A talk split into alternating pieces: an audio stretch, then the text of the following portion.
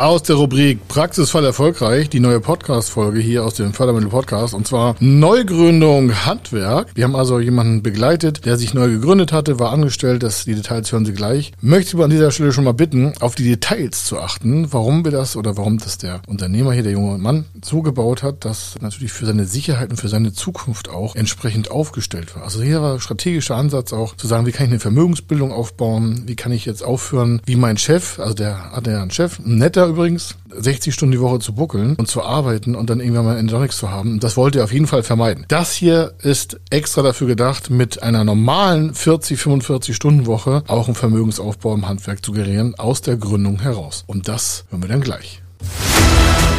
Er ist Mr. Fördermittel, Buchautor, Vortragsredner, Moderator seiner eigenen Fernsehsendung zum Thema Fördermittel und Geschäftsführer der Feder Consulting. Mit seinem Team berät er kleine, mittlere und große Unternehmen rund um die Themen Fördermittel, Fördergelder und Zuschüsse. In diesem Podcast bekommen Sie wertvolle und entscheidende Informationen, wenn es um die Themen Investitionen, Innovationen und Wachstum in Unternehmen geht. Über 25 Jahre Erfahrung, mehrfache Auszeichnungen als Fördermittelexperte, mehrere Milliarden Euro betreutes Investitionsvolumen und über 11.000 Unternehmensprojekte. Davon können Sie jetzt profitieren. Hier ist der Fördermittel-Podcast mit Kai Schimmelfeder. Neugründung im Handwerk, das ist also der Praxisfall erfolgreich und die Ausgangslage, um gleich mal reinzuspringen, ist wie folgt. 38 Jahre jung war der Mann, verheiratet, keine Kinder und war Meister und in einem Tischlerbetrieb war der schon, also in einem Holzfachbetrieb war der Tischlermeister auch eingestellt, hat sich aber schon seit vielen Jahren überlegt, Mensch, das gleich will mich auf jeden Fall selbstständig machen mit meiner eigenen Butze, mit einem, einem Unternehmen und hat ein bisschen Eigenkapital angespart. In diesem Fall doch noch recht wenig, 50.000 Euro. Für einige ist das viel, für einige nicht. Aber in diesem Fall, wenn man gleich die Gesamtsummen sieht, war, pff, ja, haben wir gemacht. Aber wir hätten gerne lieber mehr Eigenkapital gesehen. Also 50.000 Euro Eigenkapital in Bar hat er vorliegen. Und äh, das Invest selber, die Details sage ich gleich, sind rund 636.000 Euro und teilen sich auf in. Und da merken Sie jetzt schon auch schon mal, was bei Förderprogrammen auch anders gemacht werden kann. Wir haben also einen Investitionsplan gemacht in Maschinen und eine Kalkulation für die äh, ersten Jahre. Und äh, da sah das wie folgt aus. Das erste Jahr, also er wollte gleich insgesamt, wollten ihm fünf Mitarbeiter starten, also er selber plus noch vier Mitarbeiter. Das waren drei Fachkräfte, eine halbe Buchhaltungsstelle, eine, Sozial eine Social Media Expertin, die auch PR machen sollte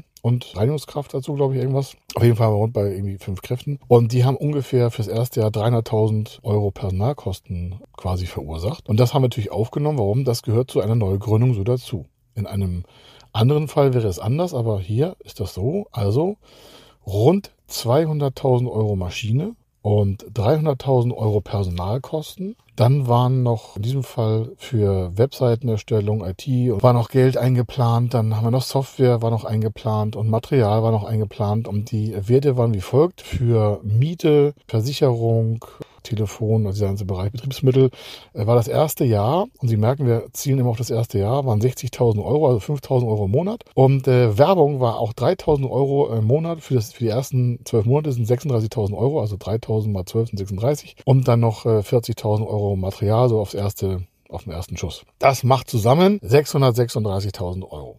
Das heißt also, ohne Maschinen sind es 436.000 Euro und mit Maschinen sind es 636.000 Euro. Da könnte man jetzt die 50.000 Euro vom Eigenkapital abziehen. Das haben wir in diesem Fall aber nicht gemacht. Warum?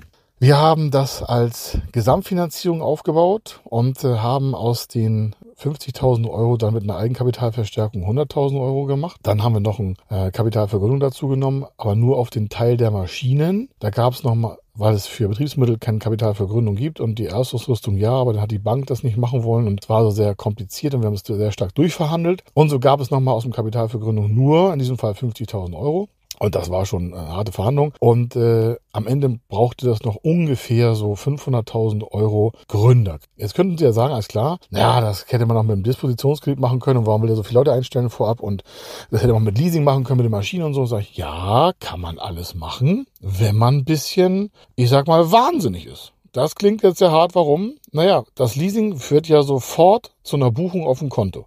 Der Handwerksbetrieb startet gerade. Da sind keine Umsätze zu sehen.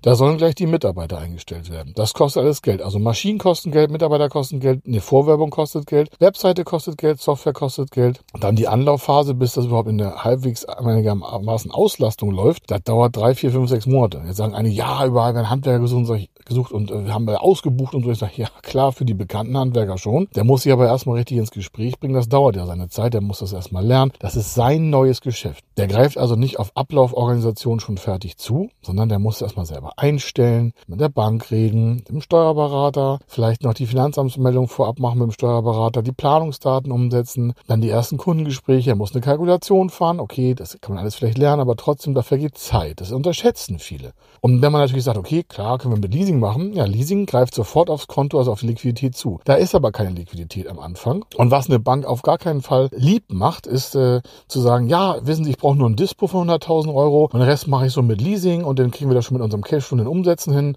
Dann sagt die Bank, ja, ja, ganz klar. Haben wir keine Lust drauf. Warum? Risiko ist viel zu groß. Es ist doch viel schöner für ein junges Unternehmen, wenn es gerade gründen will, gerade im Handwerk, also hier gerade im Holzbereich jetzt, der braucht Maschinen, Maschinen sind ein langfristiges Gut, die muss man nicht leasen, die kann man in einen Förderkredit verpacken und ich sage Ihnen mal die Vorteile, die wir hier mit der Förderung aus den Förderprogrammen rausgezogen haben. Also wir haben kein Leasing genommen, weil es sofort liquiditätswirksam gewesen wäre. Der hätte sich selber die Liquidität abgeschnitten. Auch das Material bei den Lieferanten, A, haben wir ein Zahlungsziel mit dem, also hat er vereinbart und B, haben wir das in die Finanzierung so eingebaut, dass es erst in einem Jahr alles fällig war erstmal, also die erste Rate nur. Was haben wir getan? Der junge Mann hier war einverstanden, dass wir sagen, Mensch, wir machen es mal auf sicher. Ne, er hat ja auch Familie, will er gründen. Der will sich ja auch bonitätsmäßig nicht gleich verschlechtern. Kommen wir gleich nochmal im Detail drauf zu. Hier war es wie folgt.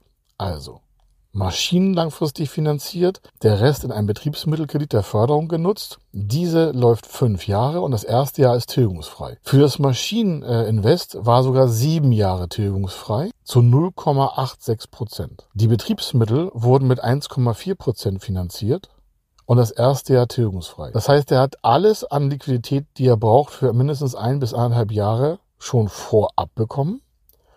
Natürlich auf Nachweis der Kostenplanung und sowas. Da wurden Businessplan gemacht, Fördergespräche, Testung, Kreditfähigkeitsprüfung, also ein Kram. So, jetzt hat er das Geld, Zusage, hat fast acht Wochen gedauert, bis das alles durch war mit der Bank und den Förderstellen und sowas alles. Dann dazu konnten wir noch einen Zuschuss generieren, also durch den Antrag des Kunden und Zuschuss generieren für die Webseitenaufbaueinheit. Aber der Zuschuss alleine 16.500 Euro. Dafür hat er eine Agentur beauftragt, der das umgesetzt. Damit war erstmal seine Webpräsenz vorhanden. Das wiederum hat er an sein Content-Management-System angepackt. Das wiederum hat er an seine Kundendatenbank angeglichen. Dafür hat er einen IT-Techniker beauftragt. Der war auch mit drin in der Finanzierung.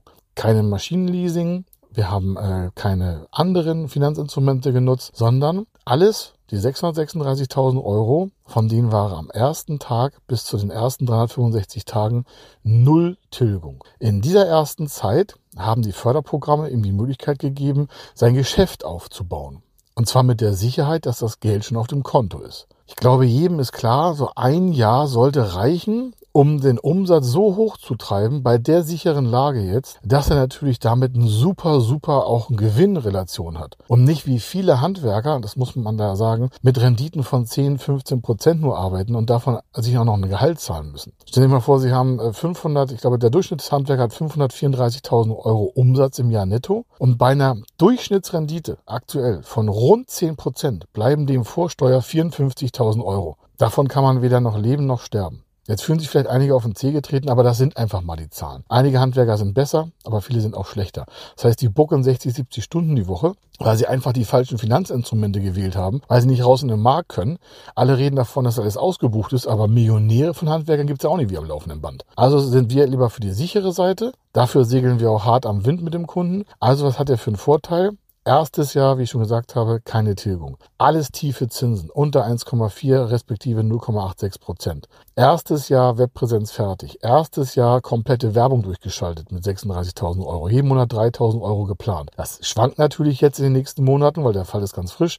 Das werden mal 1500 sein, mal vielleicht 4.000. Im Sommer wird es weniger sein, zu Weihnachten wird es auch weniger sein. Aber grundsätzlich sollen 36.000 Euro ausgegeben werden und noch ein bisschen Reserve on top drauf zu. Dann hat er das gesamte Lohnsystem System schon fertig durchfinanziert. Für knapp ein Jahr. Das heißt, er kann Leute einstellen, denen ein gutes Gehalt zahlen. Die sind motiviert, machen die Arbeit ordentlich, gute Qualität. Gute Qualität spricht sich rum. Kriegt er bessere Kunden. Bessere Kunden kann er besseres Geld nehmen. Mehr Rendite, mehr Sicherheit, mehr Geld für Familie, für seine Zukunft, für seine planerische, weitere unternehmerische Entwicklung. Aber weitere Nebeneffekte will ich hier gar nicht verschweigen. Warum? Durch die Förderkreditgestaltung hat er ja keine weitere, wie gesagt, Leasingfinanzierung oder eine andere Finanzierungsart, die auf seine Bonität drückt. Im ersten Jahr der Gründung bekommt man relativ, bekommt man eigentlich gar keine Bonitätsscorings, weil noch keine Bilanzen vorliegen, keine BWAs vorliegen, nichts. Das heißt, da ist man blank als Gründer. Wenn man dann eine Finanzierung generiert hat, ist man ja immer noch blank. Also es ist, äh, ist ein weißes Feld, da steht keine Kreditscorings drinne, nichts. Die Bank macht sie vielleicht ein äh, Scoring, aber von außen ist es nicht zu sehen. Das heißt, hätte der nur Stück für Stück für Stück die Finanzmittel genutzt, wäre spätestens beim zweiten Mal irgendeine Finanzierung zu beantragen, eine Ablehnung eingetreten, weil die erste Finanzierung zum Beispiel beim Leasing, und er will ein Maschinenleasing. Und äh, was wäre passiert? Der macht seinen Betrieb auf, hat keine genügend Finanzmittel, will die Maschine leasen. Die Leasing fragt bei der Bank ab, da liegt nichts Negatives vor. Ja, können wir prüfen.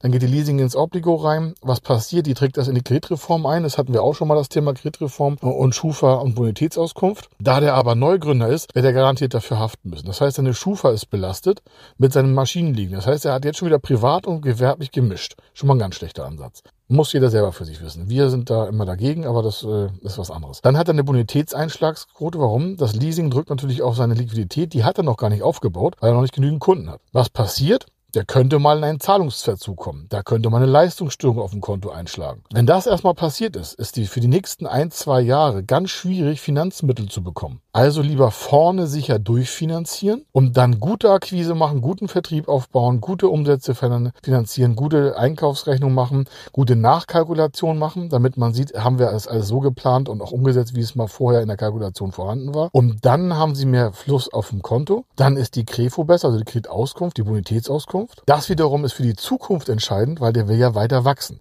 Das heißt, der verschränkt sich nicht in seiner Finanzierungsreichweite, weil er irgendwie falsche Fördermittel oder falsche Finanzmittel genommen hat, sondern er hat es vorher in einem Block durchfinanziert lassen von uns. Wir durften dabei behilflich sein, das hat uns natürlich sehr gefreut. Und es ist auch nicht so gut, dass wir das können, sondern hier hat der Handwerksmeister einfach mal eine mega intelligente Entscheidung getroffen, weit nach vorne zu blicken. Drei, vier, fünf Jahre. Denn warum muss man so weit gucken? Die Bilanz aus dem Rumpfgeschäftsjahr 2020, da hat er angefangen, die ist ja vielleicht nur ein halbes Jahr, zeigt die nur auf. Das 2021er, das zeigt zwar zwölf Monate, aber bis die fertig ist, ist 2022 vielleicht im Frühjahr, Sommer. Dann hat er aber nur das erste halbe Jahr von 2020 und 2021 ein volles Jahr in der Bilanz stehen. Darauf macht eine Bank jetzt nicht gleich einen Happy-Sprung und sagt, ah super, darauf werden wir die gesamte Zukunft finanzieren. Die könnte sagen, naja, dann warten wir nochmal 2022 ab, wie sich das weiterentwickelt. Das heißt, aufgrund seiner vorne gemachten Finanzierungsstrukturen braucht er zwei, zweieinhalb Jahre, bis die Bank ihm wieder wohlwollend neue Kreditmittel zur Verfügung stellt. Und das kann dann quasi zwei, zwei, drei Jahre dauern. Wenn der jetzt also jetzt nicht seine Expansion plant, mit den jetzigen Wirkungen in der Bilanz und aufhört, so Salamitaktik-Finanzierung zu machen, kommt der aus einer Druckposition gar nicht raus.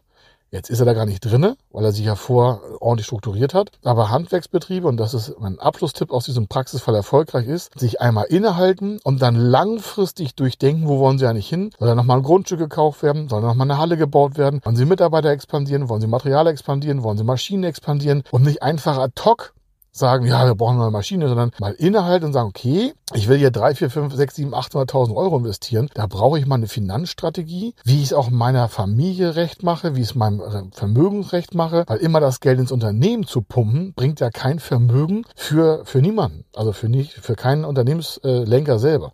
Ob jetzt Handwerk oder Produktionsbetrieb oder Maschinenanlagenbau oder Logistik, solange das Geld immer im Unternehmen bleibt schafft man ja selber keinen privaten Vermögensaufbau. Das heißt, man würde immer wieder im Unternehmen gefangen sein und immer im Unternehmen arbeiten müssen.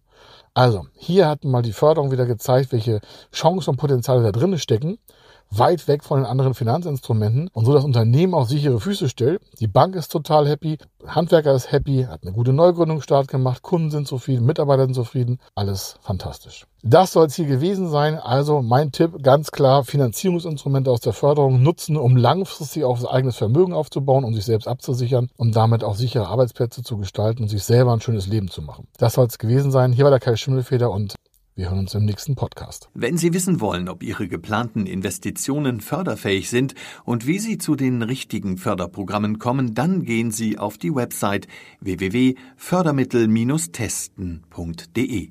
Dort können Sie Ihre Projektdaten an das Team von Feder Consulting übermitteln und erhalten dann ein Ergebnis zu den möglichen Förderprogrammen gesendet. Viel Erfolg und eine gute Zukunft.